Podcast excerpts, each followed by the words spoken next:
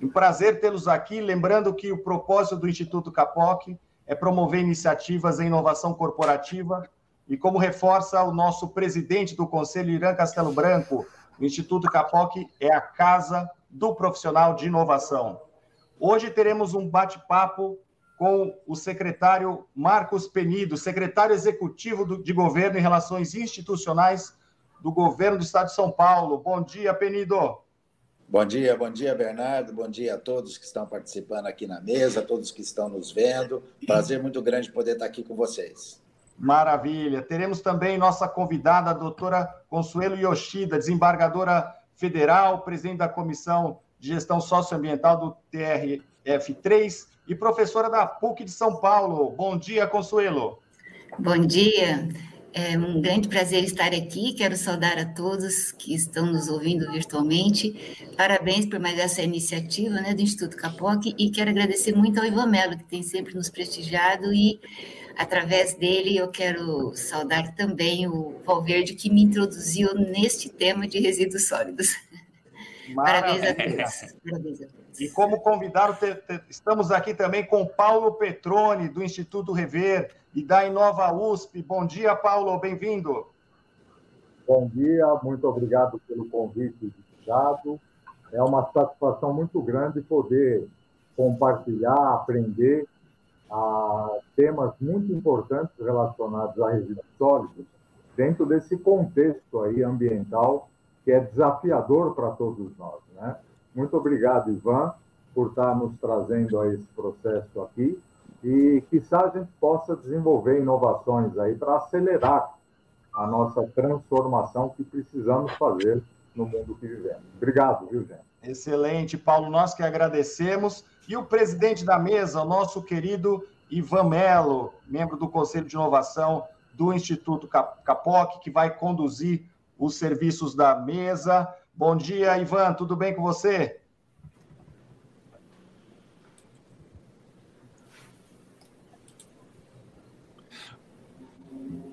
Obrigado, Bernardo. É uma alegria, realmente com amigos aqui, o Penido, Consuelo, Petrone, você, o Hermano aqui, é uma alegria. A gente. vamos. Vamos Eu vou Tudo explicar rapidamente. Vamos começar os trabalhos. É Vamos então. começar. Vou explicar rapidamente, Ivan, como é que a gente vai conduzir. Você, como presidente da mesa, vai tocar a conversa com os nossos convidados. Estamos aqui também com o nosso diretor executivo, Hermano Sintra. Bom dia, Hermano. Bom dia, Bernardo. Nós vamos recolher perguntas tanto no YouTube quanto no LinkedIn e vamos uh, condensá-las e apresentar aqui para o pessoal. Então, podem ir passando as perguntas, elas serão passadas após as exposições iniciais. Ivan, a palavra é tua, a gente vai sair de cena aqui. Boa mesa. Obrigado, irmão. Obrigado. É, é muita alegria estar aqui. Capoc, para mim, é, um, é um, um orgulho estar, estar, junto no Instituto, uma iniciativa de terceiro setor focada no fortalecimento da inovação, da questão de, de, de fazer que a gente tenha uma melhoria nos processos, um incentivo ao desenvolvimento de novas tecnologias. E, e como é minha paixão, né, aquela questão de, de, de de amor, né, Penido? A gente acaba conhecendo o lixo e amando o lixo, né? E a gente puxa sempre assim a lógica para dentro dessa, dessa situação. E então a gente provoca essa mesa, essa 32 segunda trazendo uma questão exatamente de como promover inovação, como promover ah, uma questão de uma melhor gestão dentro da parte de resíduos sólidos, fundamentalmente, né, para trabalho de fortalecimento de estruturas é, de, de, empresas, de pessoas, para que a gente possa valorizar e valorar os resíduos, né? tendo uma situação aí de que a gente pretende, né? Eu, quando, quando eu estava com o Pernito na secretaria, o Pernito falou: Ivan, a gente vai ter é, é, zero destinação para aterro, né? E o caminho começou, né? E a gente está nessa lógica e vamos ter que ter muita, muita, muita inovação para chegar lá, né? Então é, é, essa a proposta de hoje. Aqui é um bate-papo, né? Aqui vai ser um trabalho de a gente puxar essa, esse, esse, essa conversa aqui com, com os, entre amigos mesmo, né? E daí em diante a gente puxar de maneira efetiva, tentando trazer uma, uma lógica de melhoria aí nesse caminho de gestão, né? Eu vou pedir então para o Penido, né? Penido é advogado e não só tem todo um histórico na, na parte de, de, de, trabalho dentro da, do, do governo, da gestão pública, mas inclusive que trabalho forte de fortalecer a ação da, da união do que foi a criação da Secretaria de Infraestrutura e Meio Ambiente, somando duas áreas que eram áreas não percebidas como, como correlatas, e isso levou a questão de mudar a lógica de foco do resíduo, saindo da, da percepção só ambiental e indo para a percepção de necessidade de foco em infraestrutura e assim, pensamento em questão de como investir, como achar esse. Hoje ele continua num trabalho forte aí nesse caminho de fortalecimento das estruturas dentro do Estado, junto com o governo aí para poder que haja aplicação dessas soluções. Meu querido Marcos Penido, por gentileza. Obrigado, obrigado, Ivan. Obrigado mais uma vez. Nós podemos estar junto aqui tratando de um tema que realmente virou uma paixão nossa, né? Que começamos lá atrás, eu, você, Valverde, a discutir esse tema, a tentar fazer uma conscientização. Prazer muito grande poder estar aqui com a doutora Consuelo, com, com o Paulo, para a gente poder conversar um pouquinho das questões que envolvem os resíduos sólidos, de como a gente pode caminhar nessa fronteira. Como você muito bem colocou, ah, quando na gestão anterior houve a união de três secretarias, para que se ganhasse força, para que o tema resíduos sólidos não ficasse apenas numa questão ambiental, mas também numa questão de, de saneamento básico, que ele acaba envolvendo tudo isso. O saneamento básico, a gente sabe, nós estamos falando de água, de esgoto, de drenagem e de resíduos sólidos. O governador Tarcísio, ele incrementou ainda mais a secretaria, deu mais força ainda à secretaria, juntando também toda a parte de logística, colocando uh, à frente da secretaria a doutora Natália, com extrema competência, com extrema capacidade, o que nos é, é, mostra que cada vez mais o assunto deve ser tratado de uma maneira transversal. E quando a gente vem aqui hoje, Ivan, queridos amigos, poder falar um pouco de inovação em resíduos sólidos.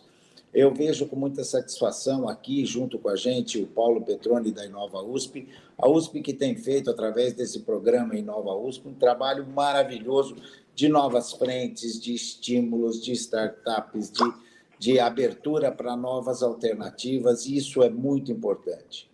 Aqui, no, estando no governo, na parte de relações institucionais, junto com o secretário Kassab, nós conversamos muito com os prefeitos, conversamos muito com a sociedade civil e cada vez mais recebemos propostas, recebemos alternativas e vemos o quanto esse tema é hoje um tema de extrema relevância. Eu lembro que quando se falava há alguns anos atrás de lixo era simplesmente de um problema. Hoje a gente já não fala mais a palavra lixo, hoje a gente já conduz como resíduo sólido e olha o problema como uma solução, o que podemos retirar, o que podemos extrair dos resíduos sólidos. E é justamente isso que nós temos que colocar. É, através, como já disse, da Inova USP, de todo o setor produtivo, as inovações são inúmeras. Quando se pensava simplesmente antigamente na reciclagem, se pensava na solução somente da logística reversa, se tinha um pequeno universo. Depois se vem o universo do CDR, do combustível derivado do resíduo, se vem na geração de energia, se vem na utilização de escória, se vê a, universalização que se teve dentro desse tema. São N soluções que vão desde o inicial, da reciclagem, do reaproveitamento do material, que nós temos uma indústria hoje ávida para receber esse material, até o suprassumo de se entrar dentro de leilões de energia, de entrar dentro da matriz energética, da transformação da matriz energética, um tema tão caro ao nosso governador Tarcísio, para que nós possamos, através do resíduo sólido, não, não deixar um ponto a mais nas prefeituras, nos municípios de, de, de gasto, mas sim de retorno e de conscientização. Agora, tudo isso, é a utilização dessas inovações, a utilização dessas soluções, que não são poucas, elas passam por um tema chamado conscientização. Hoje, em 2023, sabemos que esse tema já é um tema muito mais caro à sociedade do que já foi há alguns anos, mas nós precisamos caminhar. A, a, a lei, o marco regulatório do saneamento básico, ajudou muito com relação a isso. Colocou a obrigatoriedade da questão da remuneração desse serviço, até porque ele tem que ser entendido como um serviço. E como serviço tal qual a energia elétrica, tal qual o abastecimento de água e a coleta de esgoto, ele precisa ser remunerado. Precisamos acabar com essa é, máxima que isso é uma, apenas uma responsabilidade dos municípios. Não, é uma responsabilidade de cada um de nós. Até porque o resíduo sólido ele é gerado nas nossas casas. Nós, os consumidores, é que geramos resíduos sólidos. Então, nós, já que somos parte do problema, precisamos também ser parte de solução e a solução não pode ser imputada única e exclusivamente ao município. Ela é uma solução que passa por todos nós. Então, o entendimento de que ah, o tratamento, a coleta, o tratamento, a destinação final do resíduo sólido é um serviço, ele passa a ter o entendimento de que nós todos juntos precisamos contribuir com essa solução. E os municípios também. Sabemos que é difícil, Sabemos que politicamente é delicado ter que se discutir uma, a cobrança de um serviço, mas ele, ele é essencial. E ele é essencial, inclusive, porque já parte até dentro da cultura dos nossos estudantes hoje, que já começam a ver essa preservação do meio ambiente, das soluções de, de ambientalmente corretas, como uma visão nova de mundo. Então, tudo isso nós precisamos somar para que possamos fazer. E a palavra somar é fundamental. São Paulo é um estado pujante. São Paulo tem 645 municípios. Os maiores municípios do nosso país estão dentro do nosso estado. Mas precisamos entender que desses 645, mais de 530 são municípios com menos de 50 mil habitantes. E, portanto, eles precisam fazer uma solução consorciada. O, programa, o problema do resíduo sólido, ele também não se encerra da mesma forma que eu falei dentro do município, mas para cada munícipe. Mas saindo dos municípios, ele, ele passa a ser uma, uma questão integrada, que os municípios precisam trabalhar de uma maneira conjunta. Difícil, dentro desse cenário dos 645 municípios, termos uma, uma solução, como a, a, a cidade de São Paulo. A cidade de São Paulo tem demanda suficiente para, sozinha, poder tratar o seu, o seu resíduo sólido e, com ele, há uma, há uma escala para que ela possa gerar, seja CDR, seja é, energia, porque ela tem um volume mais do que suficiente. E a Prefeitura de São Paulo, através do prefeito Ricardo Nunes, já tem feito isso a questão de 15 dias, eles já estavam discutindo num grande seminário como vai ser a questão da próxima concessão da, da, do destino final do resíduo sólido aqui na cidade de São Paulo. Pensando justamente não só mais na questão de aterro, mas quais são as soluções integradas, quais são as inovações, quais são os avanços que já pode ter nesse sentido. Isso é São Paulo. Agora, como é que nós podemos fazer com as mais de 500 cidades que nós precisamos que, que se tenha escala. Porque numa cidade pequena, o volume gerado de, de resíduo, ele, ele por si só, ele não é suficiente para que a gente possa é, é, aplicar as inovações, aplicar as soluções tecnológicas por um problema de escala. E aí os municípios se consorciando, os municípios se unindo, fazendo com que o problema de cada um passe a ser a solução de todos a partir de que eles estejam, estejam unidos, este é o caminho que nós precisamos. Seja através da, do, do, RCC, resíduo da construção civil, que o governo do, de São Paulo entregou aos municípios e tem entregue aos municípios, usinas de reciclagem, para que eles trabalhem de maneira conjunta, para que eles trabalhem de uma maneira consorciado, que eles tenham a consciência de que eu posso estruturar para receber a máquina aqui, então eu reservo o meu, meu RCC para que quando a máquina vem eu possa transformar em agregado e receba a máquina em condições e passe para o próximo município em condições. Esse é um trabalho conjunto, essa conscientização.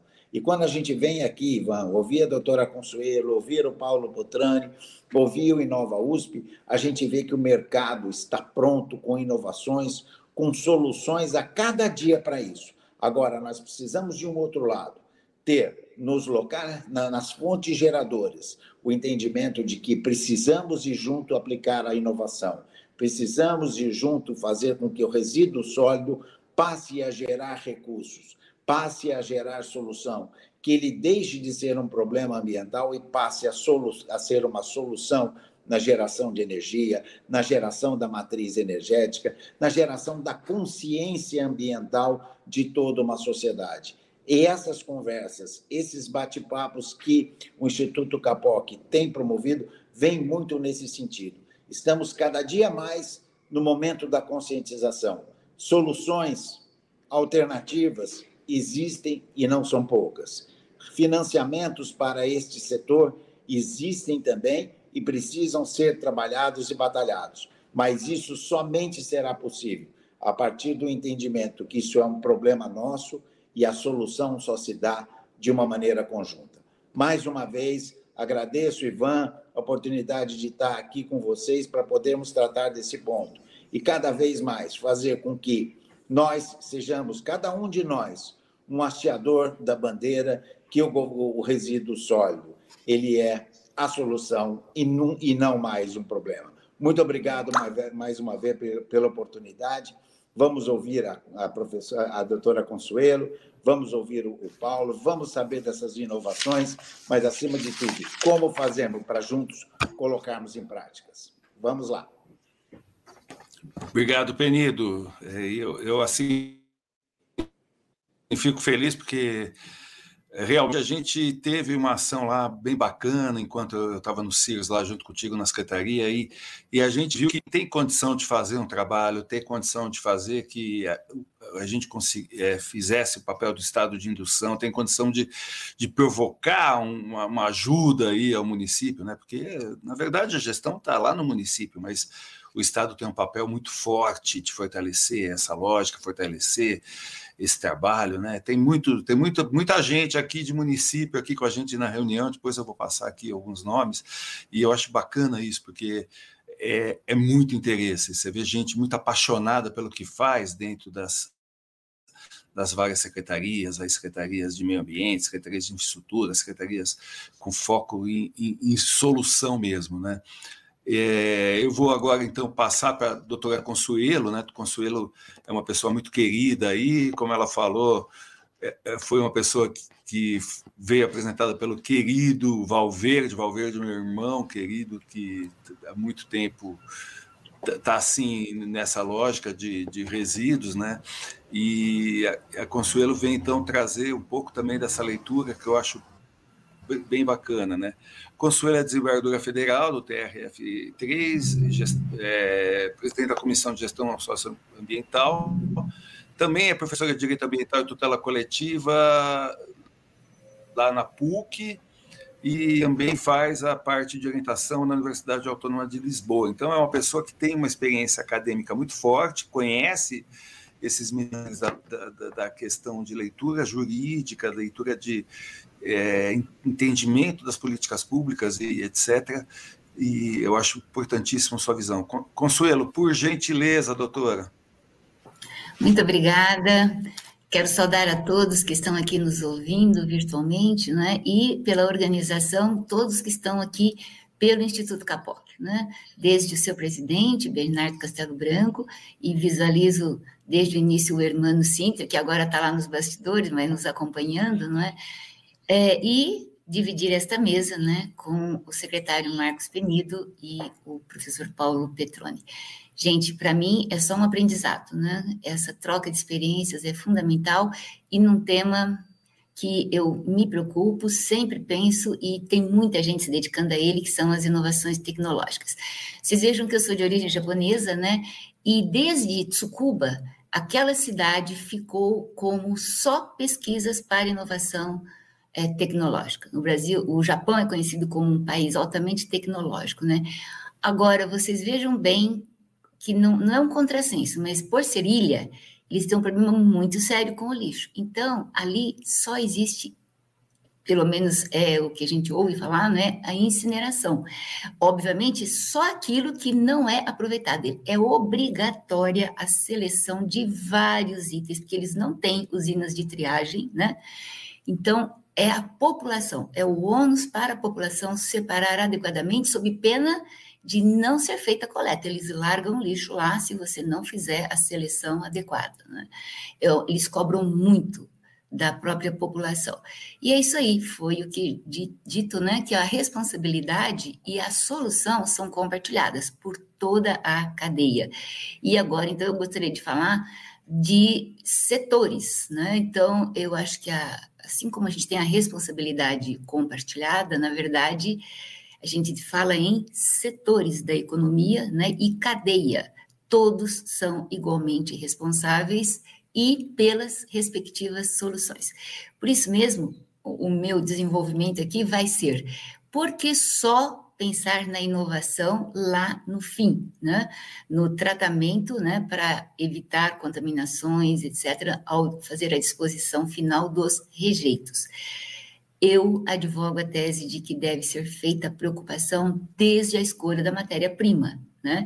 Na medida em que forem introduzidos não apenas as, a matéria-prima oriunda da natureza, mas principalmente matéria-prima sintética, a gente tem o grande problema, não é, da permanência né, desses resíduos e da periculosidade.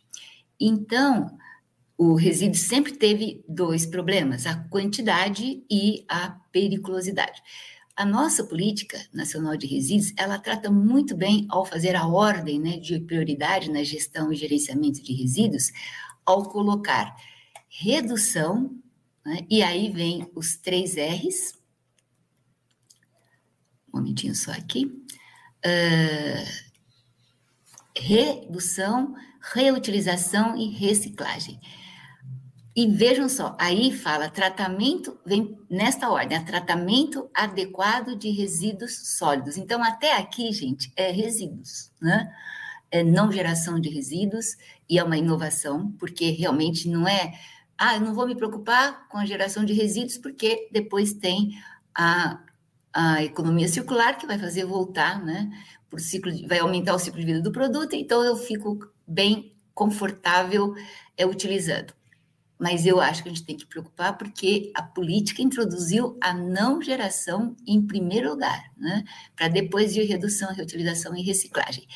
Aí vem o tratamento adequado desses resíduos. Então, só depois é que vem falar de disposição final ambientalmente adequada de rejeitos. Então, quando a gente vai na, na definição que esta lei traz, né, é considerado rejeito depois de esgotadas todas as possibilidades de tratamento ou recuperação por processos tecnológicos disponíveis e economicamente viáveis. Então, vocês percebem que o grande problema é o desenvolvimento e o investimento em inovação tecnológica. Eu acho que realmente nós não vamos atribuir sempre o município reclama, né? Porque resíduos e saneamento acaba ficando, porque por serem gerados, principalmente né, o resíduo urbano e saneamento também tem a ver com os núcleos urbanos, fica sob responsabilidade do município. Então, toda esta política nacional de resíduos e também de saneamento básico passa né, pela participação do poder público, é, iniciativa privada, né, regionalização, consórcios, né, para poder viabilizar todos esses instrumentos, princípios tão elogiados das duas políticas, resíduos e saneamento básico. Né? Mas nós estamos preocupados com a implantação, com a implementação. Né? E aí, nada melhor do que este tema sobre inovação tecnológica. Né? Eu me preocupo com dois setores, porque eu sou consumidora, né? Água, eu tomo muita água e então é, ela vem envasada em embalagem plástica, né? Eu vou lhe contar uma coisa para vocês. Eu fico tão preocupada com o volume, né, de garrafas plásticas que são descartadas que eu evito mesmo na minha casa, né, comprar as garrafinhas pequenas. Então, eu prefiro aqueles galões enormes, né? Eu, na minha visão, eu acho que eu estou contribuindo menos, né? Bom, na verdade, eu não queria gerar resíduo nenhum, mas eu não consigo tomar a água tratada e eu é um problema meu, mas eu acho que é, eu faço uso e eu tenho então esta pegada, né? Ecológica pesada que é a geração de garrafas plásticas, né? Gente, pela primeira vez, meu marido comprou um monte de garrafinhas, porque ele já viu que era mais prático eu beber em garrafinhas, né? Mas eu disse para ele: eu reponho a água, não precisa comprar mais. Ah, que não sei o que lá, besteira. E ele esqueceu e trouxe novamente um pacote né, de garrafinhas. Falei, agora você vai devolver, porque eu já disse da primeira vez que eu não gosto de gerar tanta garrafinha. Né? Aí eu falei, da outra vez você não quis devolver, mas agora você acabou de comprar e você pode ir lá devolver, por favor. Eu não me sinto bem bebendo essas garrafinhas, porque eu reponho. Não tem problema nenhum eu encher aqui né, do garrafão maior, ele põe no, na, na talha, não sei como é que chama ali, na, onde a gente bebe a água, né? Então eu tenho essa preocupação. E uma outra coisa é, que eu me preocupo é com o combustível. Né? Então, desde que surgiu o etanol, é, a gente tem, naquela época, o carro flex, né? E ele tem um carro que também faz uso da, da energia, né? Da, como é que chama? Esses carros japoneses que, que têm a possibilidade de não usar o etanol, mas enfim, é, eu me preocupo então com a geração do etanol e eu vejo quanta inovação tecnológica. Com relação ao plástico, né? Então, eu estava bem confortável e eu gostaria muito de ouvir essa parte da inovação tecnológica, porque eu vi que é, vão melhorando cada vez mais a questão do plástico, mas me fiquei bastante preocupada quando eu ouvi no Ministério Público Federal, faço parte lá do grupo de águas, né, é, que tem a, a doutora Sandra Kishi, num projeto muito importante, Conexão Água, e uma professora da USP, médica, falando sobre a poluição invisível e, dentre elas, a questão é, do plástico, é, microplástico na água, né? além de todos os produtos é, químicos ou pela ingestão de medicamentos ou de alguma forma são descartados e todos nós ingerimos. Então a água acaba sendo um veículo, né? E aqui me interessa também saber essa questão do microplástico. Eu fiquei bastante preocupada porque diz que ele não tem como filtrar. Né? Então, não é só questão de organismos ou micro-organismos, mas também essas micropartículas que a gente acaba ingerindo e estão sendo localizadas, né, segundo a médica, é, plásticos, resíduos de plástico ou dos, da matéria-prima é, no nosso organismo por conta da, dessas partículas que a gente ingere, né? E em relação ao etanol, com carro flex, eu paro no posto e eles me enchem de gasolina. Eu falei, mas por quê? Ah, porque o seu marido sempre colocou gasolina. Eu falei, mas eu estou com o carro dele hoje e eu queria que você colocasse combust... É, etanol, né? Eu falei, mas tem jeito de tirar a gasolina? Né? Ele falou, ah, demora um pouco, né? Mas se a senhora esperar... Eu falei, não, não tem problema não, eu espero, né? Ele colocou lá onde troca o óleo, tirou a gasolina e pôs o etanol, né? Então, assim, eu fico muito preocupada com, eu sendo professora, tendo consciência, que é o que foi dito aqui também, né? De alguma forma é, colaborar. E a minha região, onde eu nasci, Igarapava, né, tá perto de Ribeirão Preto, é uma região canavieira. E eu até frequentei o Ethanol Summit, né, há algum tempo, para poder verificar as inovações tecnológicas quando eles faziam uso do etanol apenas com a, a, acho que era a segunda geração, né, apenas com o líquido da cana e depois usando o próprio bagaço, né? Na minha época, lá do interior, gente, falava assim vinhoto, né? Hoje já é vinhaça.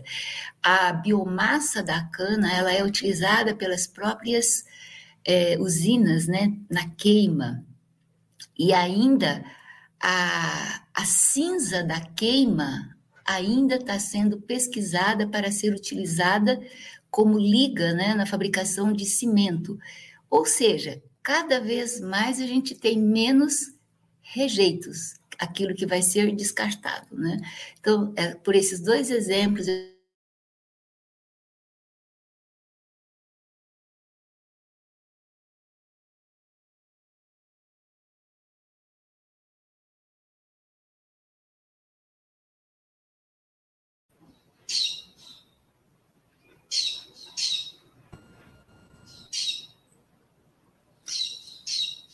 Eu acho que houve uma falha de áudio, correto, Hermano? Para mim, congelou aqui, Ivan. É, eu, eu percebi também. Doutora Consuelo, eu acho que teve uma falha de internet no, na conexão.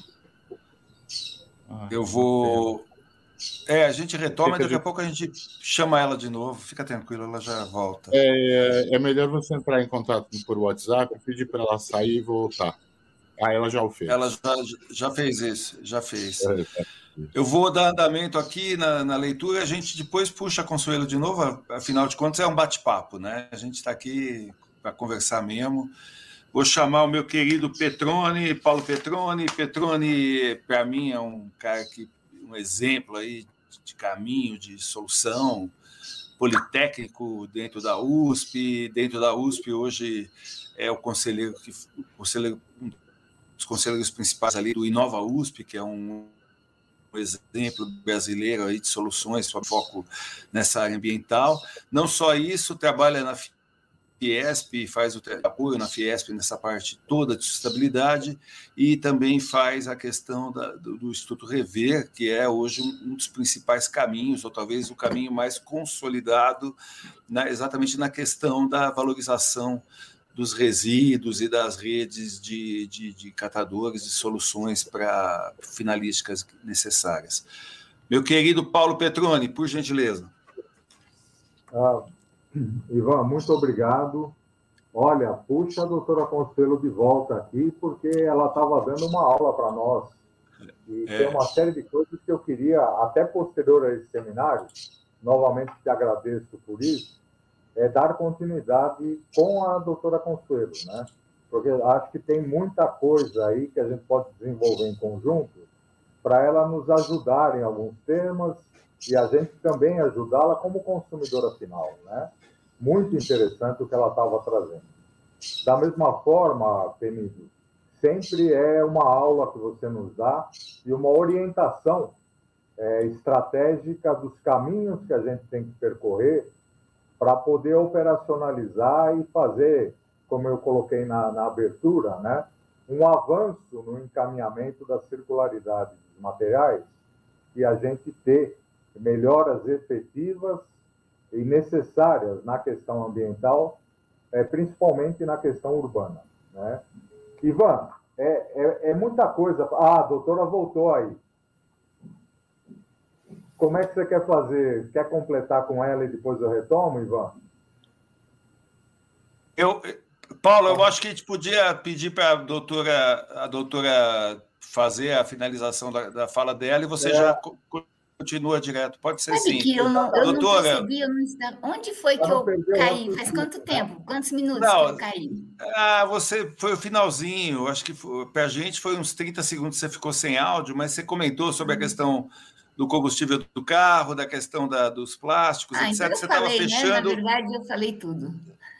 É, você estava falando bastante da, dos microplásticos, exatamente da lógica da leitura do MP relativo a essa percepção e da dificuldade de filtragem, de, de um, um trabalho focado é, não, então, em solucionar é, esse problema. Depois Tá certo.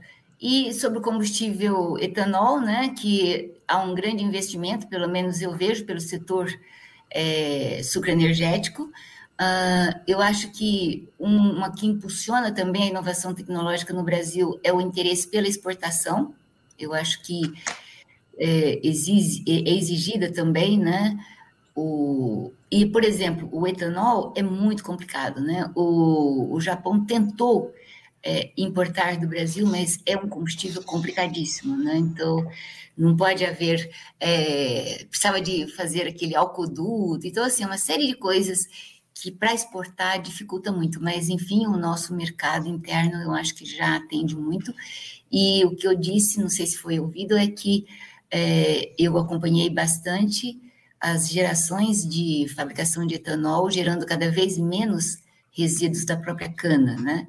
Isso porque eu, a minha região é canavieira e eu ficava bastante interessada. Então, a biomassa e também a própria cinza da queima, né, depois de usado nas caldeiras, é pesquisada para utilização na, na fabricação, na liga, né, da, para fazer o cimento. Então, nada se se desperdiça e tudo é aproveitado desde que haja estudos, pesquisas e inovação tecnológica. E o meu pleito é que na política nacional de resíduos sólidos, que é tão elogiada, inclusive pela inclusão dos catadores, que é uma realidade dos países emergentes e principalmente no nosso, né, é onde já existe, já existia essa coleta, né, de materiais recicláveis pelos catadores prestigiarem as cooperativas que precisam mesmo de se profissionalizar, né, como elas estão fazendo, e o que eu chamo a atenção é melhorar os instrumentos econômicos de incentivo, né, porque, é, principalmente também para custeio é, e subsídio destes produtos que são mais tecnológicos e que necessitam de investimentos. Então, instrumentos econômicos são um aliado importantíssimo para que se desenvolva cada vez mais a, a inovação tecnológica, criando acesso né, de todos a produtos mais tecnológicos, que são mais caros. Muito obrigada.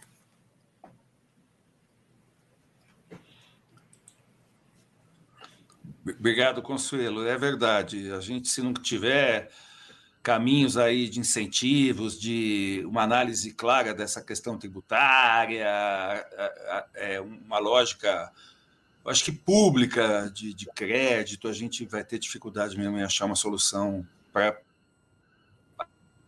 aplicar a inovação. Eu acho que é muito importante. Essa é a, conversa, meu querido. Ivan cortou um pouco, mas estou entendendo que está comigo, né? Antes, antes de iniciar o tá contigo. bate-papo, tá, contando um pouco da história do Rever, é, como é que a gente surgiu e para onde a gente está indo. Doutora Consuelo, eu queria é, reforçar aquilo que eu comentei enquanto a senhora estava fora. A senhora trouxe elementos aí muito importantes e desde já eu gostaria de convidar, como já convidei o Penido, né, para a gente estar lá, o Ivan já esteve, conhecendo mais em detalhes, principalmente o Inova USP, dentro desse âmbito que nós estamos conversando aqui. Né? É, a senhora trouxe alguns pontos aqui e, com trabalho conjunto, é, a gente gostaria de estar não só demonstrando, mas avançando nessas questões. E eu penso, assim, duas, três coisas é, que, que, dentre várias, que acho que a gente pode trabalhar assim em conjunto e ter sinergia. Né? É, proximamente, o Penido já sabe disso, a gente vai estar divulgando e fazendo um evento da, da frota das, dos ônibus da cidade universitária é, rodando com hidrogênio gerado num posto de combustível abastecido por etanol. Olha que interessante. Né? Então, lá ao lado do IPT, pertinho da Avenida Politécnica, pertinho da Invest São Paulo, da Desenvolve São Paulo, nós vamos ter um posto de gasolina que ele converte etanol em hidrogênio e as células de combustível vão estar alimentando os ônibus e alguns veículos de passeio em caráter experimental. Daí para Fantástico, parabéns. Não, é sensacional. Parabéns. É Embrapi, é um, é um investimento da Embrapi conduzido pela Shell e pela Raizen, né, tem dinheiro privado nisso aí, um grande laboratório lá no final da engenharia mecânica, na engenharia naval, voltado para essa questão, e de fato, é, e eu até coloco um finalmente, né, a gente começa a materializar essa questão, doutora, é, que lá atrás, já há mais de 15 anos, Penido lembra da Brenco, né, Penido? Se tentou aí fazer todo um trabalho para exportação do etanol e é complicado, né? Mas é essa conversão e o hidrogênio e a própria amônia, ela pode ser uma fronteira tecnológica muito interessante para a gente disseminar a eletrificação, tendo como base um tremendo sustentáculo da economia paulista, que é o etanol. Né? Então, tem um trabalho aí que, por favor, vocês estão convidados já a conhecer em detalhes isso para a gente, né, Penido, impulsionar essa questão. Né? Nós estamos também avaliando é, bio, plástico biodegradável para minimizar esse impacto que a senhora trouxe das micropartículas que ficam no ambiente a vida toda. Né? Então, por mais que você regenere e tudo mais, você não consegue captar isso aí. E são tecnologias complexas, né? Que a gente precisa ter uma validação efetiva para não cair no conto do vigário com algumas coisas que são colocadas por aí. E destacar também, já que a senhora é uma bebedora de água, como eu, né? o tremendo trabalho, Ivan, que o nosso amigo Carlos Lância, da Abinan, tem feito nas diferentes certificações ambiental, tributária, de saúde, da, não só dos garrafões, mas também das embalagens. Né? E aí eu já puxo um, para finalizar essa parte, é, para nos aproximar do discurso do Penido e da doutora Consuelo, a, o fato né, de algumas grandes empresas de bebidas terem exatamente tirado da linha as, as embalagens de menor porte de água, exatamente por essa questão. Né? Talvez até, e aí eu não tenho os dados, abrindo mão de uma importante fração da lucratividade econômica. Mas a responsabilidade social começa a se mostrar de fato em algumas empresas, né? Exatamente no conceito que a, que a senhora colocou. Não é? Talvez eu não consiga reduzir a zero o resíduo, eu preciso tomar água, mas será que é melhor uma, uma garrafinha de 50 ml no exagero, né? Ou ter algum elemento que dá um impacto menor para o meio ambiente? E nesse sentido, a gente vê evoluções também é, que estão correndo muito rápido nos últimos dois anos, em alteração de maquinário do, de geração das embalagens de plástico e da retornabilidade das garrafas de vidro, né? que aumenta a vida útil e diminui o quilo dos plásticos que são colocados nas embalagens. Nós estamos tendo aí o, a Semana do Plástico lá em Paris, né? para discutir o, exatamente, globalmente, o novo tratado do plástico, e eu fiquei, o, nosso amigo Roriz, o Paulo Teixeira, lá da Abiplast, estão tudo lá em Paris, debatendo, o Adalberto Maluf, lá do Ministério do, do Meio Ambiente, estão tudo debatendo globalmente a questão de como a gente acelerar ah, o mau impacto que o plástico tem na sociedade, né? E eu fiquei impressionado de ver no, no último ano que eu tenho me aproximado é, mais dessa questão ambiental, né, da, mais focado até nas embalagens, como maquinário para poder é, prover para nós, fabricantes de bebidas, uma maior vida, um maior número de ciclos na retornabilidade do vidro, né? É, é, estamos aumentando de, com alguns tratamentos térmicos na garrafa, doutora, nós estamos aumentando de 15 para 32 ciclos de retornabilidade de uma garrafa de cerveja, por exemplo, né? O que é excelente. E nós estamos vendo aí os grandes fabricantes voltarem a tratar, até por uma questão econômica também, a garrafa retornável como sendo ponta de lança nas estratégias de marketing. Né? Então, Você sabe o que é uma... eu pensei, professor, na, na água? Não, fui professor há muito tempo atrás, mas já não sou mais, mas perdão. Eu pensava na água é, em latinha de alumínio, como é o, como estão colocando o vinho também, né? E como já é refrigerante, porque pelo menos o alumínio é facilmente comercializado, né? Tem valor e é, menos é, danoso do que o plástico, né? Então, se pelo menos passasse para embalagem de é, alumínio, já melhoraria. Então, a, nós temos aí já no, no mercado brasileiro exatamente essa do... solução. E, e, tem aí todo um processo, o Benito trouxe tão bem, e eu vou voltar a isso aí, que é a educação e a conscientização, principalmente através dos nossos jovens, né, que eu tenho fé que eles vão virar mesmo essa questão, porque eles vêm com essa demanda, né? Para a gente poder, na hora da opção de compra, né, valorizar de maneira mais intensa isso exatamente. Nós temos sim água em, em alumínio, né? E cabe ao consumidor aí ter essa, essa decisão de compra com o nosso apoio na educação e na conscientização ambiental, de que ele tem lá a garrafa One Way, ele tem a garrafa retornável, tem as outros tipos de embalagens, né? os plásticos de maior impacto, é, para poder tomar as decisões corretas e fazer disso uma, um, círculo, um círculo virtuoso econômico. Né? E ele passa, sim, pela educação, pela conscientização, e lá na terra infância, né, no Fundamental 1, Fundamental 2, é, colocar esses temas, né, Penido? Nós conversamos há pouco tempo sobre isso. E está andando.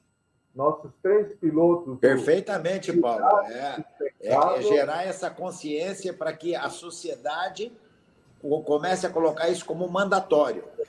É isso aí. Aí nós vamos tudo junto. Né? Aí nós vamos tudo junto para isso aí. Mas, feitas essas colocações, Ivan, eu vou, vou traçar aí rapidamente um histórico do Instituto Rever, né? procurando pulgar essas várias questões aí nos planos aí que tem a partir de agora. Né? O Instituto Rever ele surgiu, é, de fato, dentro da Federação da Indústria do Estado de São Paulo, por uma demanda das empresas e dos sindicatos associados. E eu estou me reportando aí a final de 2016, começo de durante mais intensivamente 2017, é, onde as empresas, os sindicatos né, do Estado aqui de São Paulo, trouxeram uma questão para a Fiesp que é, é simplificando do seguinte modo. Senhores, ajudem as empresas, principalmente as pequenas, a poder atender a Política Nacional de Resíduos Sólidos. Política essa que está em vigor é, mais ou menos por volta de 2010. Né? Há muito esforço sendo feito, muita coisa foi colocada, inclusive de recursos, muitas alterações e melhorias nos regulatórios também trouxeram, mas a gente é, precisa ter algum sistema de compensação de atendimento da Política Nacional de Resíduos Sólidos que seja mais seguro juridicamente, e mais eficiente a nível dos resultados. Né? E daí, então, é, cerca de 20 entidades, a Serve Brasil, que é uma associação que eu também participo, né? Associação Brasileira da Indústria da Cerveja, ligado aí a bebidas frias, né? Participou desde o início disso aí, mas como outras, como eu falei, 19, 20 entidades. E ao longo de 2018 surge então o sistema de logística reversa da Fiesp, né? trazendo como pilar a, a questão da compensação por créditos de reciclagem. Né? A Fiesp ela introduziu essa modalidade, que tem muito sucesso, principalmente na Europa, da compensação por créditos de reciclagem, na qual uma empresa demandante que não tem condição de estar se focando em recolher as embalagens e ter um retorno por um sistema próprio, né, atendendo a regula a, o regulatório existente hoje, ele compensa isso comprando créditos dos operadores, das cooperativas, dos catadores que estão prestando esse tremendo processo de serviços ambientais. Então, desde aquela época, a gente começa a valorizar de uma maneira muito intensiva os efetivos heróis da questão ambiental, que são os catadores, que são as cooperativas, que vão lá e colocam a mão na massa para limpar aquilo que muitas vezes a gente está emporcalhando o meio ambiente. Né? Então, dentro dessa dificuldade que tem em fazer esse gerenciamento, o sistema foi muito bem aceito. Né? Já, é, Penido, acho que você estava por lá. Em 2018, a gente assinou como Fiesp o primeiro termo de compromisso de logística reversa, né? e, e Sistema Fiesp de logística reversa, que ele perdurou os três anos. Né? E agora, o ano passado, a gente renovou já como Instituto Rever. Como é que o Rever surgiu, então? Penido lembra disso. Patrícia, Ivan estava por lá, o Valverde, o Trani, o Marcel Santoro, uma série de colegas aí, compuseram em conjunto toda essa questão. E o Rever surgiu como? Surgiu ah, por uma demanda que começou a existir nos outros estados. Né? Então, eu me lembro claramente, a, o doutor Lubê é, Consuelo, lá do Ministério Público de Mato Grosso do Sul, né, fazendo um tremendo de um trabalho que a gente viu de maneira muito positiva para acelerar a adesão das empresas a, e das prefeituras a essa importante questão. Né? Então, ele usou mesmo a, a, a atuação do Ministério Público, dos procuradores, para trazer à tona essa questão no, no, no, estado do Mato Grosso do Sul. Né? E a gente, é, sempre trabalhando é, de maneira adequada e conversando para chegar a uma solução, apresentamos a experiência do estado de São Paulo para o estado do Mato Grosso do Sul e a gente conseguiu dar um encaminhamento muito apropriado para essa modalidade de compensação de créditos também no estado do Mato Grosso do Sul. Ato contínuo, Rio Grande do Sul, Amazonas, Paraná e assim por diante. Né? E aí, de fato, a atuação da Fiesp ela não faz sentido, né? Está apoiando. E se criou, então, né? a gente. É, o filhote saiu da casa, apesar da gente continuar aqui na casa, e a gente, em, dois, em 2021, propriamente dito, é, criou né, estatutariamente a entidade Instituto Rever, uma entidade que é importante colocar. É uma entidade gestora de logística reversa, sem fins lucrativos. O nosso trabalho aqui, o meu trabalho aqui, de uma série de, de, outros, de outros colegas, ele é voluntário.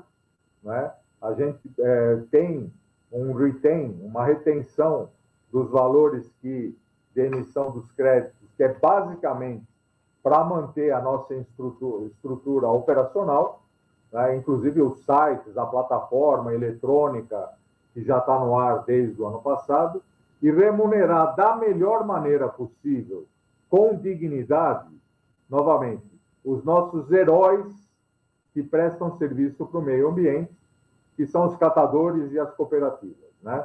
Sem intermediários, na, menor, na maior parte possível, entre as empresas demandantes e os catadores de, de, que prestam o nosso serviço ambiental.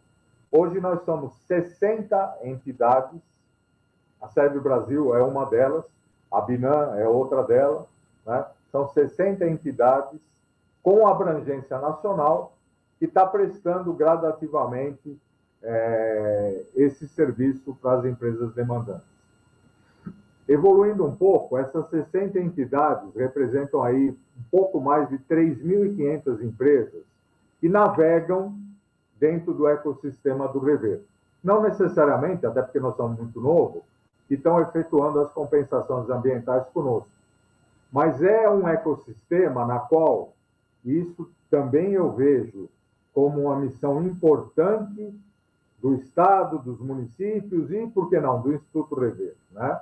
Da gente também, tendo conscientizar os empresários que essa importante questão da logística reversa, essa importante questão da economia circular, essa importante questão ambiental, ela não é, ela não tem que ser feita apenas porque tem o Ministério Público e o regulatório exigindo esse tipo de coisa. E, infelizmente, a gente ainda vê que a grande maioria das empresas, por todas as dificuldades que a gente tem aqui no Brasil, ainda tem esse nível de maturidade da questão. Mas, muito rapidamente, nesse período, eu tenho visto muitas empresas falando assim: caramba, esse negócio pode ser uma tremenda estratégia de marketing para mim. Né? Eu posso começar a me utilizar né, e ganhar dinheiro, fazer dinheiro, fazer resultado, porque principalmente os mais jovens que estão entrando no mercado, eu estou falando de todo quanto é segmento, né? Que estão entrando no mercado, eles trazem essa questão como valor, sim. Né? A gente vê claramente que as novas gerações elas colocam valor em decisões de compra nas empresas que têm mais ou menos importância para as questões de sustentabilidade. Mas eu também estou vendo, é, e eu dei exemplos aí no, no começo do nosso bate-papo, algumas importantes empresas dando o exemplo e falando assim, gente, não importa qual é o regulatório, claro que eu vou atender o regulatório, é, não importa se isso aí vai me dar mais ou menos dinheiro, batem no peito e falam assim: isso é minha responsabilidade. Né? Eu estou alterando os meus é, princípios estratégicos, os meus, os meus objetivos estratégicos e incorporando dentro daquela visão já obsoleta de lucratividade apenas financeira para ter o resultado do meu impacto social ambiental. Então, a responsabilidade social, Ivan, Penido, Consuelo e demais colegas que estão aqui participando, ela rapidamente está sendo incorporada a sustentabilidade como valor principal, valor estratégico nas empresas que eu tenho certeza vão ser as líderes num curto espaço de tempo. Porque aquele paredão da mudança climática não está indo para frente, não, ele está indo para trás. E nós vamos se escabeçar se a gente não rapidamente reverter essa situação. O desafio é muito grande, vou, vou encerrando o, a minha participação, mas o desafio é muito grande e é o que eu tenho dito lá na aliança que a gente formou, né, Ivan? E você aí representa a Federação dos Consórcios também. Né? Uma aliança de mais de 60 entidades. Novamente, o Rever é um dos operadores dessa aliança, a Federação dos Consórcios é outra, né? mas para trabalhar com sinergia. Né? Não, há, não há de se ter a competição, claro. Todo mundo tem o direito de buscar os seus resultados financeiros, todo mundo tem direito de. Mas enfrentar esse paredão da mudança climática que está vindo cada dia que passa mais próximo da gente, ninguém vai conseguir fazer isso sozinho. Nós precisamos do Estado, nós precisamos da federação, nós precisamos dos municípios, nós precisamos da juventude, do mercado consumidor e nós precisamos da mudança de visão das empresas para poder ter o mínimo de sucesso para enfrentar esse tremendo desafio que a gente tem. Obrigado, Ivan. Obrigado, colegas.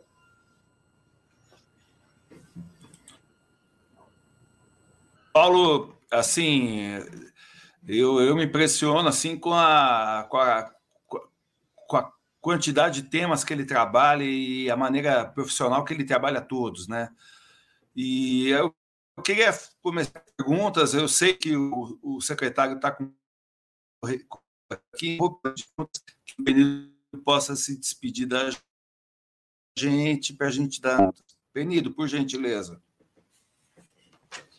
Obrigado, Ivan. Eu quero pedir desculpa, mas acabou de, de, de sermos acionados aqui para um outro compromisso aqui oficial. Mas eu queria agradecer muito ao Instituto Capoc, ao meu querido amigo Ivan, tão bom poder compartilhar de um, um, bate-papo de tão alto nível com a doutora Consuelo. Muito bacana ver essa conscientização dela no dia a dia, naquelas coisas. Quer dizer, é isso que a gente precisa: conscientização. A soma dessas conscientizações é que vão fazer mudar. E, o, e como o Ivan falou, o Paulo, esse multiprofissional atuando em tantas frentes e de uma maneira tão comprometida. Gente, muito obrigado pela oportunidade. Fico à disposição aqui e esse tema, com certeza, é o tema do dia a dia, é o tema que somos apaixonados por ele. Obrigado pela oportunidade. Fiquem com Deus. Excelente evento. Nós que agradecemos, secretário. Obrigado. Ivan, eu tinha é... uma pergunta. Oi, mano, eu acho que a gente. A gente podia pegar as perguntas, exatamente. Pode começar. Então, a primeira pergunta até era direcionada para o secretário, mas uh, o Júlio Cláudio uh, Grugeira, Burgueira, eu acho, não sei se estou falando o seu nome certo, uh, Júlio Cláudio, desculpa, mas ele pergunta uh, se é, seria possível né, fazer para o Rio Tietê o que está sendo feito por Pinheiros agora nessa nova gestão, né? Não sei se algum de vocês quer comentar, a pergunta era bastante específica para o secretário. Eu, eu, sei que o Ivan tem eu, opinião acho... sobre isso. Não, não, não. Na verdade, na opinião, o foco do trabalho agora é realmente começar um trabalho de fortalecimento dentro da leitura, dentro do, do, do Tietê, é, um, um aspecto importante, né? O Pinheiros hoje tomou vida, ele realmente tem vida presente, ele despoluiu e, e a quantidade de resíduos tratados lá foi imensa, o modelo de, de, de loja absolutamente inovador, né? Então, dos 11 é, empresas que entraram fazendo a gestão de cada área do Pinheiros, ele acabou tendo uma lógica específica lá de, de ação, e na prática o Pinheiro só pôde ser feito porque exatamente já houve um trabalho de muitos e muitos anos, praticamente uma década, no próprio Tietê. Então, o Tietê começa, porque a diferença fundamental é que enquanto Pinheiros tem, se não me engano, o Tietê tem centenas. Então, é um trabalho muito mais complexo de ação, mas está, está no escopo da, do governo estadual de São Paulo e estão. Eu, Eu só queria acrescentar uma observação tecnológica, né? É, que é o seguinte, eu, há muito tempo atrás, eu visitei, porque eu achei importante, uh, lá, o, porque foram vários projetos de tentar limpar né, os rios, é, de flotação. E eu achei que era importante, pelo menos a flotação já servia, né? Mas o Ministério Público entendeu que não era suficiente a flotação e houve uma ação civil pública e com isso parou. Eu não, eu não me recordo se eu não era ainda do, do, do, do, do judiciário, eu acho que eu não me recordo direito, mas eu fiquei pensando muito na tecnologia. Eu achei importante a flotação e nos padrões do Ministério Público não era suficiente e entraram com uma ação e parou o sistema de flotação. Aí agora, depois veio com muito mais é, completo plano, né? Tem que ser um plano mesmo, realmente. Ivan, você permite meter o bedelho nessa questão? Afinal, a doutora trouxe claramente né, a questão da inovação. Né, o, que há um ano atrás era a solução, não necessariamente é a melhor solução hoje, muito menos daqui seis meses. É impressionante, gente. É impressionante. Verdade. A explosão tecnológica, que não é de agora, né? A década passada inteira foi assim. Então, a gente tem que estar pulgado e, novamente, o Nova USP, ele é um dos polos importantes para a gente não só captar o que tem disponível no mundo, mas para desenvolver localmente. Mas aí o, a minha, minha intervenção maior é fazer aí uma chamada mesmo para o colega Castelo Branco, para o colega Hermano, para a gente, através do Instituto e com todos nós aqui, é, cobrar, né? não, não a execução, mas a celeridade e a aceleração desse tipo de coisa que nesse governo, gente, com pessoas como o Penido, com pessoas como o Kassab, com pessoas como o governador Tarcísio, né? E todos nós temos eles em alto grau, tem chance sim, doutora Consuelo, da gente caminhar, mas nós precisamos cobrar. Né? Nós precisamos cobrar e auxiliar né? para destravar as questões que muitas vezes anteriormente impediram isso aí. Porque, de fato, o Rio Tietê afugenta investimento na cidade de São Paulo. Né? Eu tive aí oportunidades ao longo da carreira de trazer gringos para cá, interessados em conhecer e escolher se vai colocar investimento aqui, acolá. E a hora que você desce lá do aeroporto e vai para vai para Paulista, aqui na Fiesp, você tem que passar por aquele troço, que melhorou muito nos últimos anos, mas não foi o suficiente. Então, novamente, nós temos aí uma questão de sustentabilidade, uma questão ambiental absolutamente atrelada à questão econômica. É novamente essa sinergia, né? Vamos ajudar o governador Tarcísio a andar rápido com esse troço. Tem dinheiro. Desafio aceito, Paulo. Desafio é. aceito. As, eu não mencionei aí que muitas empresas, algumas empresas, quero rapidamente falar, muitas empresas estão mudando os objetivos estratégicos para incorporar responsabilidade social aos resultados financeiros, não é mais só resultado financeiro, eles são fundamentais, mas também é fundamental afastar o paredão da mudança climática, afastar o paredão da diferença de renda que a gente tem perversa nesse país, né? O governo também coloca, os, os governos em geral, também tem que acelerar esse shift, essa mudança e colocar os dinheiros né, da arrecadação nos locais corretos. É, há muita coisa que precisa ser revista a âmbito federal, estadual e municipal, para a gente poder ter, num curto espaço de tempo, eu quero ver, não sei se vou conseguir, o Tietê novamente podendo ser atravessado a nado lá no Clube Espéria, no Tietê mesmo, né? A gente gostaria muito de ver isso aí. E meu pai fez isso. E não faz tanto tempo assim.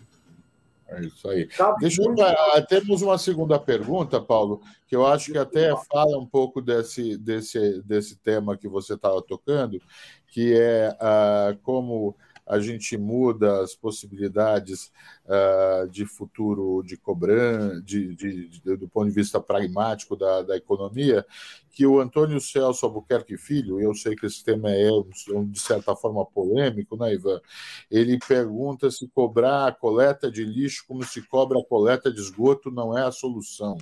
Essa não é uma questão nova, né, Ivan? Então, uh, acho que passo para você aí para a mesa uh, debater esse segundo tema. Nós temos mais quatro perguntas depois dessa e algumas que tenho certeza que o Ivan terá e eu também tenho umas duas, de uma provocação com o Nova USP, então vamos tentar uh, ser mais ágeis nas respostas aqui, né, para a gente conseguir tocar todas as quatro perguntas. Vamos lá, Ivan.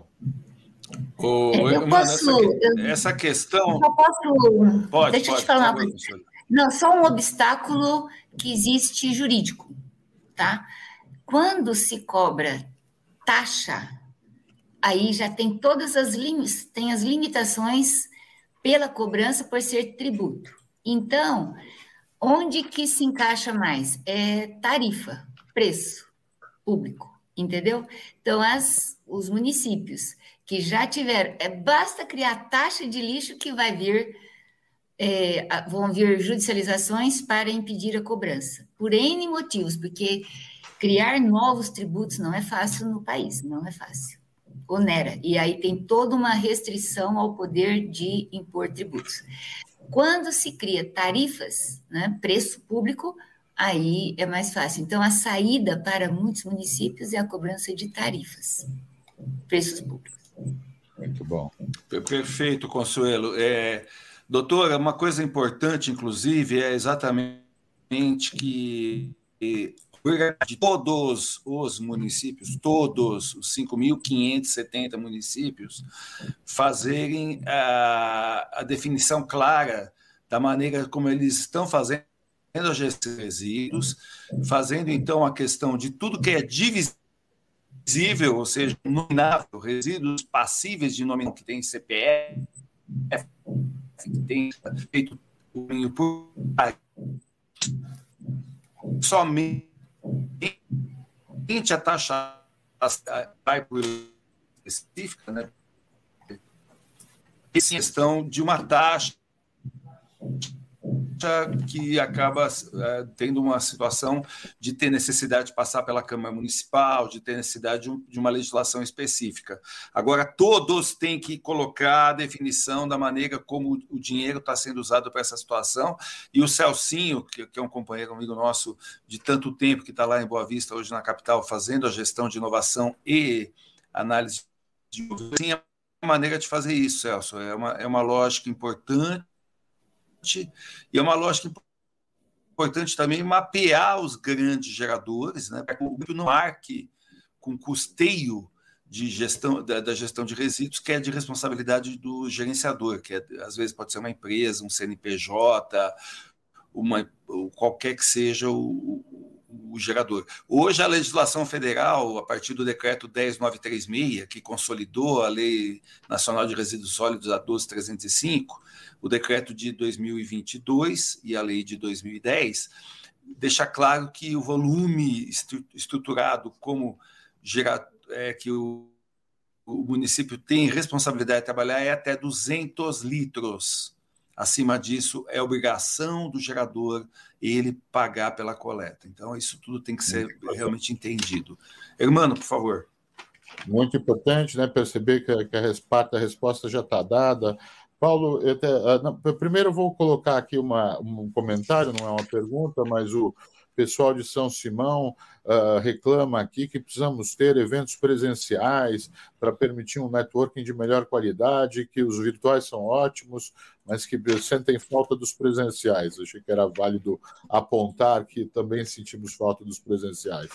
E, Paulo, tem, um, tem uma pergunta de um amigo da casa aqui, o, o engenheiro Antônio uh, Camargo, que sempre tem perguntas que desafiam a gente, que são complexas, difícil de resumir aqui. E ele diz que, assim, 5 toneladas né, de, uh, de resíduos são capazes de gerar energia para 900 casas. Mas o que o problema de tudo isso é o tamanho do investimento, são 5 bi de investimento pode entrar no leilão da mesma forma que os outros entram, porque você não está fazendo só, uh, como é que chama, uh, tratamento do resíduo, você está fazendo um verdadeiro sistema de saneamento. Né? Você está retirando da sociedade outros custos que são nocivos à manutenção da sua vida. Então, como é que equaliza economicamente essa questão? Acho que, uh, como alguém né, que transita entre tecnologia e os negócios, essa pergunta tem, tem bastante pertinência, né, Paulo? Por favor. É, com certeza, absoluta certeza e concordância. Né? A, a, a, maturação da geração de energia, que a gente chama waste to energy, né, do transformar, e o Japão, é, doutora Consuelo, é um dos exemplos que a gente vai buscar, né, ainda que com incineração, ela não está madura tecnologicamente uh, da, da forma como a gente precisa. É mais um exemplo de uma coisa que evoluiu muito, mas não na velocidade necessária, principalmente aqui no Brasil. É, nós temos até, o Ivan está convidado, vai me dar um cano, né, Ivan? Na sexta-feira a gente tem uma reunião de avaliação aqui na Fiesp de mais uma de mais uma solução que apareceu e me parece muito interessante para pequenos municípios ou grandes empresas, né? de redução de resíduo e ou queima ou pirólise.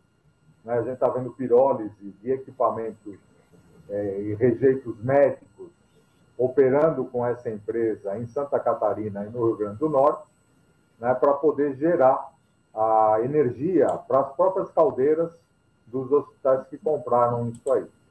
Da mesma forma que a energia solar há 10 anos atrás precisou de impulso regulatório nos leilões de energia da ANEL para poder entrar com uma cota para isso, a ABREM, que é uma associação ligada à Waste to Energy, né, já conseguiu pequenas fatias nos leilões, e a energia ainda, pelo volume, é muito cara, né? Ela não dá para competir com, é, economicamente com óleo, por exemplo, né? com as hidrelétricas, que já é uma matriz limpa, com a eólica, com a solar, que ainda bem evoluiu bastante aqui no Brasil, mas conseguiu abrir sim. Né? E isso aí, irmão, é uma tremenda solução para o município. Né? Se a gente conseguir ter uma equação minimamente viável, com o apoio dos reguladores federais e estaduais, para, através do lixo que eu enterro nos aterros, né? gerar energia, cuidando da inclusão das cooperativas de catadores, não apenas para retirar o material, mas para ter equity nesses, nesses investimentos, a gente tem uma tremenda estrada para resolver uma importante questão social e uma importante questão energética. Genial.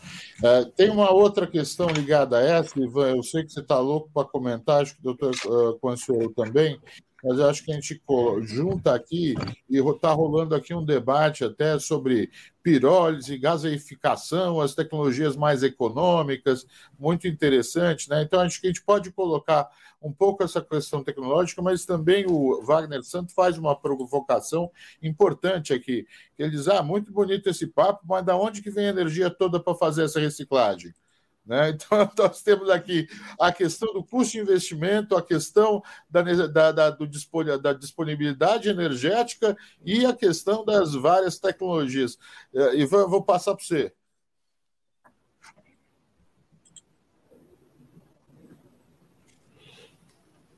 Ô, irmão, é, a lógica toda é exatamente a gente começar a prover soluções é, que sejam inovadoras, que ao mesmo tempo façam. A, a, a, gente sempre conversou assim: a gente tem duas necessidades. Em primeiro lugar, a minimização do, do material que vai para aterro de maneira focada e direta.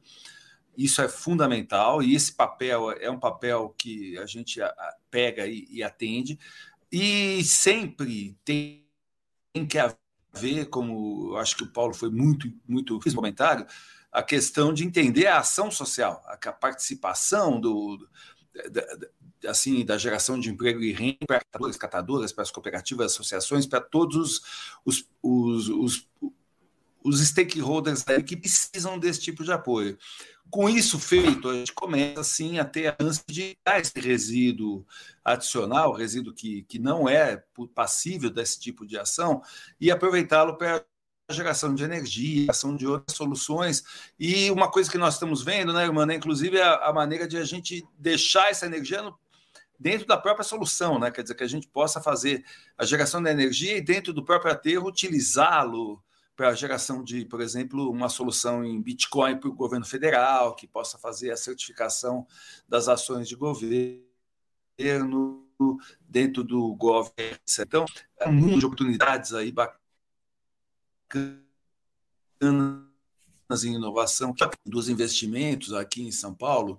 O Mauro Haddad, inclusive, está acompanhando nossa conversa aqui. O Maurão, aqui em São Paulo, representa a SP Regula, junto com o, João Manuel, etc.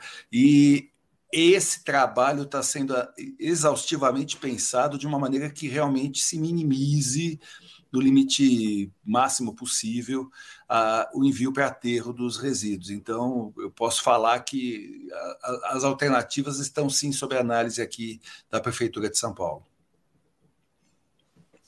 Legal, eu vou, vou passar para uma outra, não sei se é, que acho que tem até um pouco mais a ver com o que a doutora Consuelo estava preocupada, e, e, e tem, vou, mas não vou perder de fazer um comentário. O Paulo Petroni citou o Dr. Roriz, né, da Biplast e tal, e a gente tem a felicidade de ter no nosso Conselho Deliberativo o Leonardo Roriz, filho do Dr. Roriz, que faz um trabalho com plástico muito bacana na Ciclopac, para a prevenção de falsificações, tal, uma startup que tivemos aqui algumas startups são parte da solução, né? As startups. Agora tem uma pergunta uh, sobre a fração orgânica, né? Quando a gente tem a, a reabilitação aí de resíduos, em especial os plásticos, né? Como é que faz essa fração orgânica? Uh, tem uma, uma questão também acho que a gente vou juntar um comentário meu, né? A questão da circularidade que está junto com essa questão uh, toda dos, dos resíduos e tudo mais. A gente lembra né, que o, o primeiro invento, a primeira teoria científica da humanidade é o ciclo da água pelo Anaximandro na antiga Grécia, né? Então as coisas são circulares, a gente provê essa circularidade é parte da, da, da, da, da solução. Então essa fração orgânica, o plástico, a gente está circulando. Como é que a gente vê essa questão? Doutor Consuelo, o senhor não quer começar o, a, a resposta aqui? Não, é, é uma das minhas preocupações. Eu fico olhando inovação tecnológica, porque eu não vejo muita saída. E aí, é, repare bem, né? Quando se busca uma solução, nada é perfeito. Sempre tem impactos, né? Positivos e negativos. É impossível a gente eliminar impactos negativos na saúde e no meio ambiente e nos seres vivos em geral, né? Então, é, eu acho que a gente avançou muito, coisas que a gente não se preocupava. Hoje a gente tem essa preocupação. E é a cobrança, gente. Eu acho que temos que ter cobranças, né? Dos consumidores que querem ter acesso a tudo isso e os institutos de pesquisa cobrando é, uma forma de captação de recursos. Eu participei de um deste último evento, não sei que foi o último, mas foi dos catadores falando destes créditos, né, dessa forma de emissão de créditos. Então, Muito eu bom. acho que a saída está por aí. Né? Todo mundo se falou, falou aqui como comercializar, e aí quem precisa ter estes títulos, né, que são totalmente voltados para uma economia mais sustentável. Então, há uma forma de é, financiar através desses diferentes títulos é, os green bonds, né, e outras coisas que a gente vai criando por aí. Muito obrigada. Muito legal, e acho que se junta ao que o Paulo estava colocando, né, Paulo, uh, e sobre a, até a possibilidade da distribuição de equities né, para esses agentes, uh, que são agentes uh, da, da, sociais, da inclusão social. Né?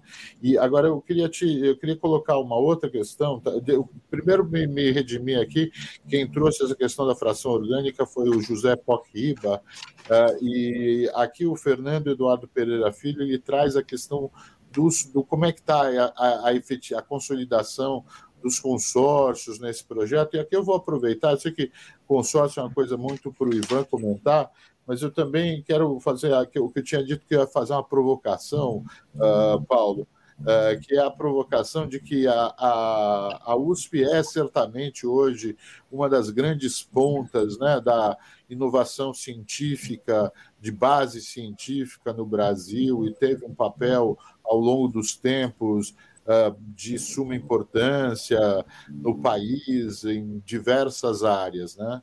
Mas quando a gente olha, eu, você aí no Inova USP, a gente lembra a história do CETEC e tudo mais, mas quando a gente olha isso, o papel da USP, e pensa no papel que foi feito nos consorciamentos municipais, será que a gente da universidade, eu também tenho uma vida acadêmica, será que a gente da universidade não está precisando usar essa palavra mais, do consorciamento?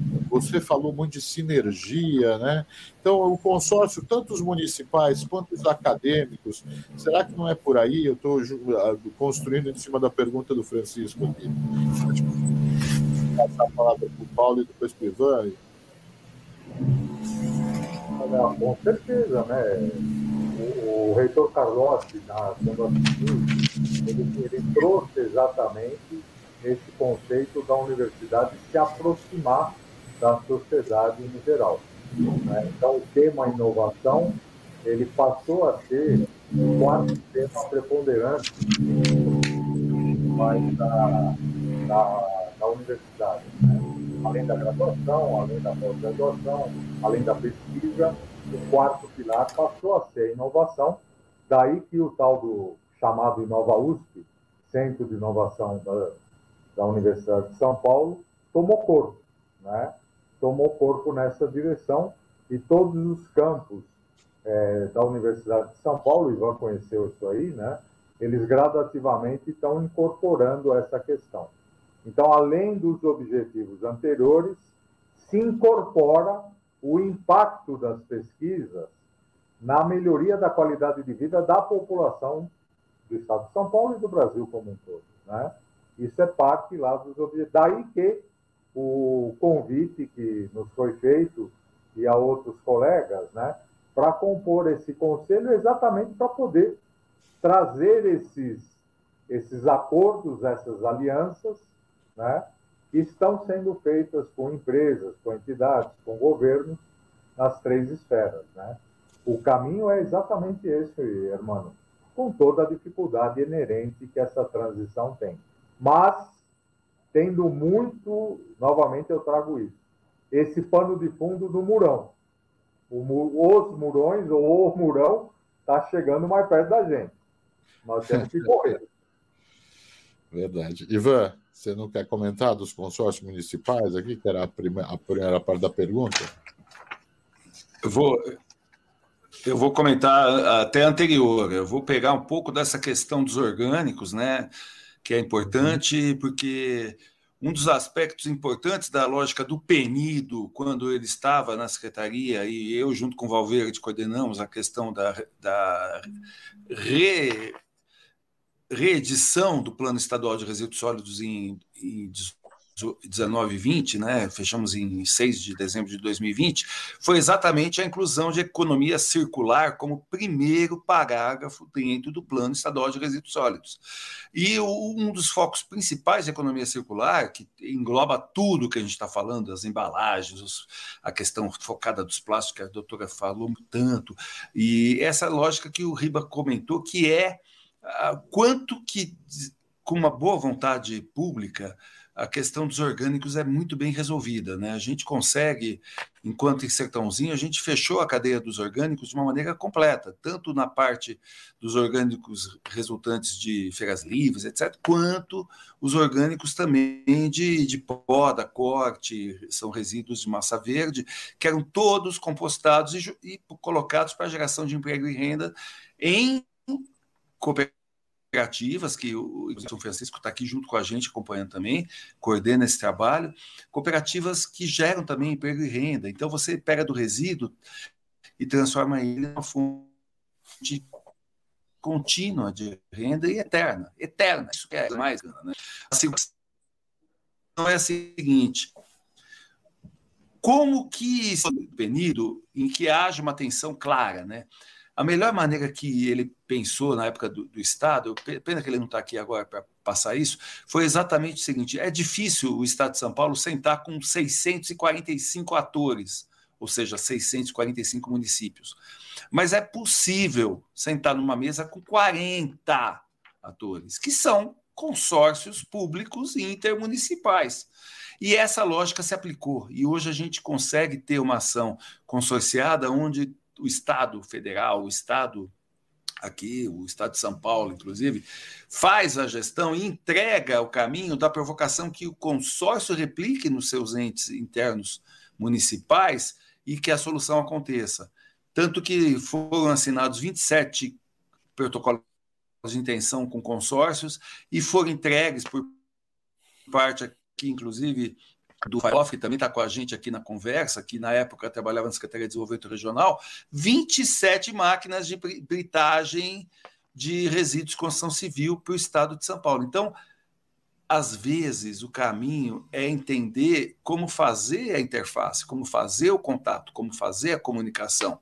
E o consórcio público, que eu, com muita alegria, presido a Câmara Técnica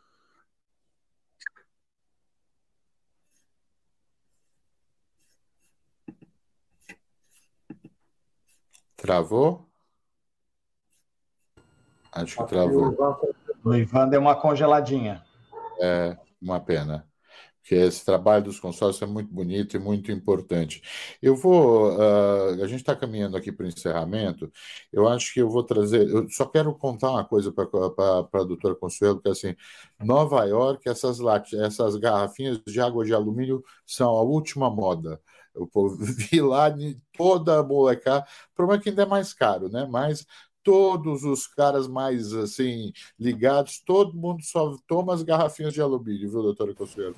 o tem... problema é mais caro, né? E, e não é prática a garrafa de vidro, né? Então, é, eu, eu ainda acho que a solução é água na latinha. E, gente, lembrando do Japão, né? No Japão, você toma a água da rua, você pega a água da rua, porque ela é todinha potável toda a água.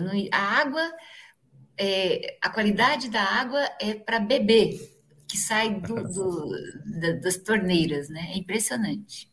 Se chegarmos a isso, né? Acho que, Ivan, não sei se você quer ter, concluir teu raciocínio. A gente não, tá eu chegando... tô... Eu, eu, minha, minha conexão do desktop caiu, acabei entrando pelo celular aqui. É, só comentando que essa lógica de consórcio ela é muito inteligente, porque ela simplifica o caminho de comunicação, de gestão e de entrega de solução de maneira mais abrangente para os municípios. Eu, eu queria só colocar uma coisa aqui antes de passar para uma, uma palavra final, né, do, dos presentes, e a gente vai terminar aqui com cinco, uns quatro, três, quatro minutos de atraso. Uh, a doutora Conselho falou uma palavra importante no, no começo da, da, conversa dela, que é a questão das responsabilidades. Né? Eu acho que esse é um, é um pensamento que pode ficar para nós no final. E também que gostaria de lembrar, né, que na, na, eu acho que o, o Paulo fez algumas pro, provocações aqui de colaboração, que eu acho que são interessantíssimas, né?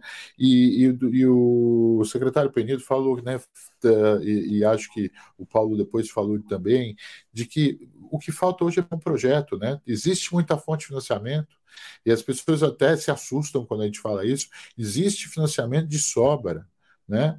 Falta bom projeto. Falta, com, falta colaborar, falta consorciar soluções, né, Ivan? E acho que aí, uh, não sei, você conduz aí as palavras finais, Ivan, Bernardo faz o encerramento para nós aqui daqui a um segundo. Muito obrigado a todos, foi um prazer essa conversa aqui. Irmão, é, nós temos um tripé que é muito importante. Na verdade, é um atendimento à questão da leitura do, desses recursos, ou seja, dos editais de acesso, né? entendê-los, que é uma parte, a geração dos projetos, que é a segunda parte, ou seja, como fazer que isso aconteça, e uma terceira parte, que eu acho que é um papel muito importante também, é prover o caminho de fortalecer os municípios, associações e, e outros entes, né, para que estejam regulares, porque às vezes você tem um bom projeto, você tem acesso ao edital, mas você tem um problema jurídico, um apontamento que inviabiliza essa captação de recursos. Então, é um tripé que tem que ser trabalhado e, e respeitado. Pessoal, é, a gente aqui agradece a todos, né? Eu, eu, eu, eu, eu falo que essa questão não se esgota, eu acho que a gente puxa daqui alguns temas para conversar, a gente pode conversar sobre orgânicos aqui como um tema focado em resíduos, pode focar a questão dos plásticos, nós estávamos aqui com, com o Rodrigo da Meu Oceano, um parceiro nosso, né? Eu vou dar uma passada de dois minutos aqui, algumas pessoas que estavam com a gente, Armando, porque eu acho que é bacana passar isso para o pessoal, que o pessoal gosta. O Biage, Alexandre Biage, que é um grande empresário focado em ESG, que trabalha lá em Uberlândia, Coca-Cola e toda a gestão dessa parte com responsabilidade socioambiental plena, plena, plena, presente. O Leandro, que além de ser um representante da parte do toda o, o litoral também hoje está aqui fazendo um trabalho aqui no, em São Paulo, no estado relativo toda a gestão aí de, de, de projetos e inovação, né? O Brasil Tarquini, o Marquinhos de São Simão, junto com a Carolina, dois grandes atores aí nessa questão de, de secretário de meio ambiente, gestão de resíduos com foco fundamental. Estamos indo para lá, inclusive, para fazer um evento conjunto. Ah, o Júlio, que é um amigo de muito tempo, que fez esses questionamentos, essas lógicas o Júlio Gurgueira. O Marcos Libório, que todos conhecem, né, nosso secretário de Meio Ambiente Santos, que o tempo todo esteve presente, junto com ele o Mauro Haddad, que também aqui representa a Regula em São Paulo, né, quer dizer, pessoal que muito bacana aí, que estava junto com a gente, né. Aí, junto nesse time, acaba tendo, só um segundo aqui que eu tive um, um o, acabou tocando o telefone junto, né? O, o Antônio Galego, Orio da CETESB, um grande amigo que fez a leitura de todo o trabalho da, do que funciona nessa área de tecnologia, né? A, a, Yamara aí que fez toda essa ação de acompanhamento e apoio para que o evento aconteça aqui, o Celcinho que hoje está lá em Boa Vista fazendo um trabalho focado em inovação e gestão pública, o Rafael Goff que é da Secretaria de Desenvolvimento Regional e no paralelo também ele fez uma ação fundamental aí de apoio aos consórcios públicos, né? O Alessandro Leniago, o Urbano Ferrari, que é, é outro companheiro que trabalha há muito tempo aí nessa lógica de fortalecimento público, né? O Marco Santos, o nosso querido Irã, nosso presidente, o, o, o Breno, lá de Sertãozinho, que tem uma ação muito é importante aí numa, em trabalho de sustentabilidade, né? o próprio Rodrigo Ferreira do Oceano, o José Riba, que trouxe essa questão dos orgânicos com uma leitura focada aí, que eu acho que é fundamental ser percebida, né? O Anderson Nassif, que teve com a gente aqui, Consuelo, o Anderson está aqui com a gente o tempo todo, agradeceu muito aí ao Petrone a, a, a maneira como ele colocou o, empoderamento daí do, dos catadores, catadoras, o Anderson Dancati, do Movimento Nacional de Catadores, o Newton da Newtex, assim, que sempre está presente aí criando soluções, o Thiago da Ecofest, que tem soluções bacanas aí em Jandira e depois replicando para outros locais, né?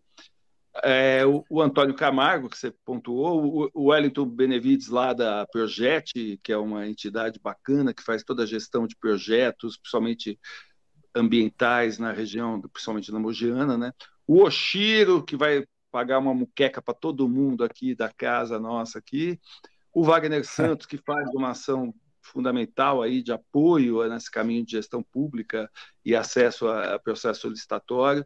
A Tana Bassi, irmão, que sempre Olha, com a gente a Silvia Meira, que minha, meu braço direito lá em Sertãozinho continua aqui sempre acompanhando, a Leila Reck, que hoje preside o Museu da Cana lá, que eu acho que é um exemplo de história e, e vem junto ao que a doutora Consuelo puxou, que é exatamente esse empoderamento e esse, esse grande valor que, que o, o agro consegue ter no sucro energético, né, fundamentalmente, né? O Thales Bronzato, que é das questão lá de, de apoio à diretoria e está junto com a gente sempre presente, né? O Edgar Brandão, querido amigo do consórcio Grande ABC, que já não está mais no consórcio, mas sempre eu vou lembrar ele como um, o cara que tocou o consórcio com foco e, e, direção. O Edson Francisco, lá da cooperativa que comentei, fazendo essa questão das rotas, empoderamento, geração de emprego e renda, e deixando um monte de gente aí capacitada, com uma ação social maravilhosa, e o Chico Edu, né, que você comentou, que veio trazer as perguntas. Então, é. E tem mais, assim, pessoas que a gente acabou não pegando, chegamos a ter mais de 80, 90 pessoas que entraram entre YouTube e LinkedIn aqui no nosso encontro hoje. É, Irmão, é, se você puder, Bernardo, fechar para a gente, agradecer ao Petrone, agradecer ao Penido, agradecer a Consuelo por esse carinho que sempre dão para a gente aqui, que é, é, é, fundamental. Muito obrigado. Obrigado, Ivan. Obrigado a todos. O evento foi sensacional. Trouxemos um tema atual, um tema relevante para todos. A questão dos resíduos sólidos é fundamental para os municípios e, como a gente viu, também é importante a conscientização por parte de cada um de nós, pensando no presente, pensando no futuro também, né, Ivan? Como é. vimos, é um trabalho de toda a comunidade, não pode deixar tudo só para o governo, mas governo, empresas e cada cidadão tem a sua responsabilidade também. Gostaria de agradecer todo mundo que acompanhou a nossa live, o Ivan foi muito gentil citando algumas pessoas, tem muito mais gente, né, Ivan, para citar.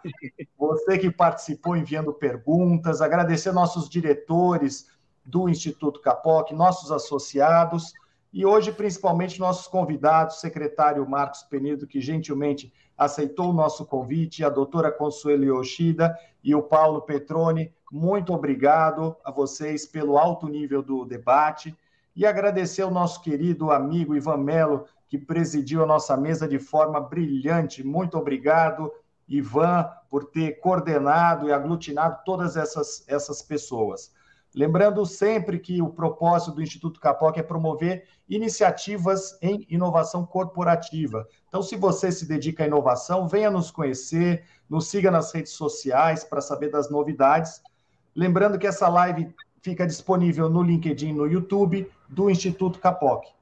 E o próximo mês a gente vai ter mais uma mesa inovadora, dessa vez com o tema neurotecnologia. Então, aguardamos vocês lá um grande abraço a todos e muito obrigado.